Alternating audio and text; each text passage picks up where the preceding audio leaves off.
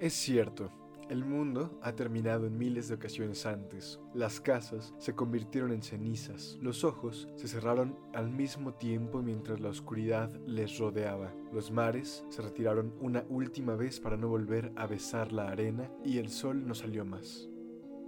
El único detalle es que se volvieron a construir hogares sobre las ruinas y alrededor de ellas nuevos ojos se abrieron simultáneamente los mares regresaron y el sol cambió de nombre, solo que quienes estuvieron antes ya no lo pudieron ver.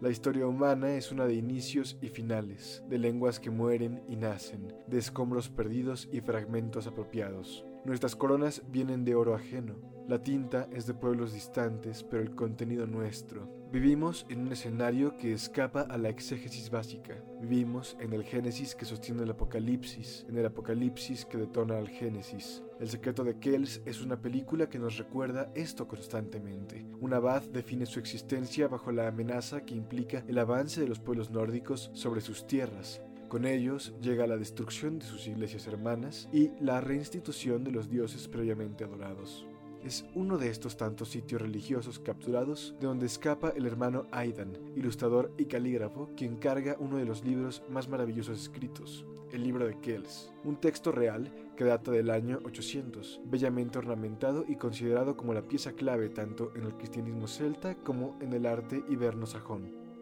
A lo largo de la cinta acompañamos a un pequeño que observa el contraste completo entre su tío, el abad, consumido por su miedo y el deseo de terminar de construir un gran muro alrededor de su hogar, y el hermano Aidan, proveniente de la abadía de Iona. Su interés principal es continuar elaborando las miniaturas del libro con el que escapó accidental e intencionadamente le genera al niño una necesidad por la escritura e ilustración.